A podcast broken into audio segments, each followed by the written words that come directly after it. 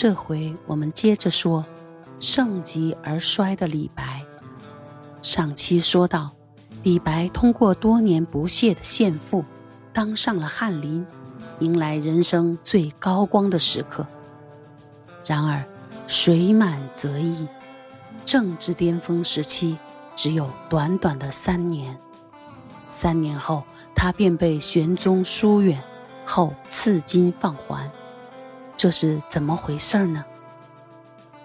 原来，李白本是豪放之人，自当上翰林之后，虽然锦衣玉食，但是也因受到玄宗宠幸而遭人嫉妒，逐渐对御用文人的生活日渐厌倦，开始纵酒以自昏聩，经常大醉。杜甫曾在他的《饮中八仙》诗中形容道：“李白斗酒诗百篇，长安市上酒家眠。天子呼来不上船，自称臣是酒中仙。”虽有些夸张，但唐玄宗找他，十之八九都在酒楼之中找到，也不假。天宝二年的春天。唐玄宗的宫中，红、紫、粉、白四色木芍药怒放。玄宗下令，在沉香亭中摆酒，梨园乐队助兴，相约杨贵妃前来赏玩。梨园弟子请奏皇上，演奏哪首乐词呢？唐玄宗想了想，没有一首适合眼前景色。他呵斥道。那些个唱腻的俗曲，不唱也罢，快快去把李翰林找来。太监们赶紧分头去找，找来了醉醺醺的李白。李白张开醉眼，看到美丽的贵妃与花朵争艳，即兴写下三首流传千古的乐府诗《清平调》。其一：云想衣裳花想容。春风拂槛露华浓，若非群玉山头见，会向瑶台月下逢。其二，一枝浓艳露凝香，云雨巫山枉断肠。借问汉宫谁得似？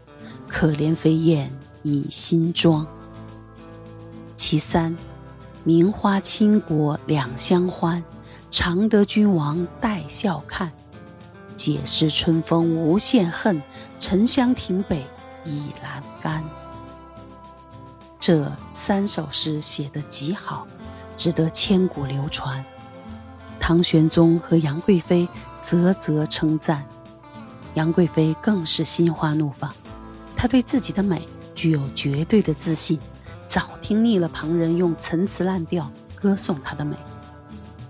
云想衣裳花想容，杨贵妃一遍一遍地咀嚼着这首诗。今后人们看到芍药，就会想起我的美貌。只有在仙女所居的瑶台，才有我这样的美人儿。此时站在旁边的是宦官高力士。高力士对李白早有怨气。原来唐朝在开国初期。高祖、太宗等皇帝对太监向来不加以庇护，唐玄宗时代宦官权势才由弱转强。唐玄宗十分宠信高力士，他曾说：“力士当上，我寝乃安；即高力士当班，我才睡得安心。”这份宠幸真是无人可比。当时权倾朝野的李林甫、杨国忠。安禄山等重臣都对他十分巴结，连唐肃宗当东宫太子时也尊称他为兄，其他王公则称呼他为翁。谁敢将他作为一个普通的宦官对待啊？可偏偏我们的大诗人李白狂放不羁惯了，哪里会去拍高力士的马屁？更叫高力士怒火中烧的是。有一次，李白奉诏起草诏书，来的时候已经醉醺醺，走路都走不稳。玄宗赐他靠在床上，也许是怕脚下的黄泥脏了软席，李白悠悠地睁开眼，刚好看到高力士站在旁边，随口便呼：“你帮我把靴子脱下来。”如果他叫一个太监小黄门去脱靴子，那不算什么。可高力士的地位不一样，虽然在皇帝面前一副奴才样，鞠躬哈腰，但。只要离了玄宗，谁都不敢得罪他。李白这随口一呼，简直把高力士的颜面都丢光了。虽然怒火冲天，却不能不来脱鞋。于是高力士忍着气，憋着李白的臭脚丫味儿，为他脱下了靴子，换上一双软鞋。李白畅快了，但高力士却记恨上了他。此时。高力士听到杨贵妃自言自语，不但没顺着贵妃的心往下说好话，反而狠狠地给她泼了凉水。高力士冷冷一笑，对杨贵妃说：“这诗第二段，借问汉宫谁得似？可怜飞燕倚新妆。李白岂可用飞燕来比贵妃？这不是在侮辱贵妃吗？”杨贵妃一愣，赵飞燕是汉朝有名的瘦美人，而贵妃则是唐朝有名的肥美人。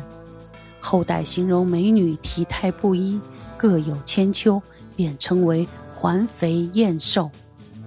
李白用飞燕来形容她，还说飞燕尚需要倚靠新装才显得美丽。他正开心自己把飞燕比了下去，而高力士这一提醒。把贵妃对李白的欣赏一下子变成了憎恶。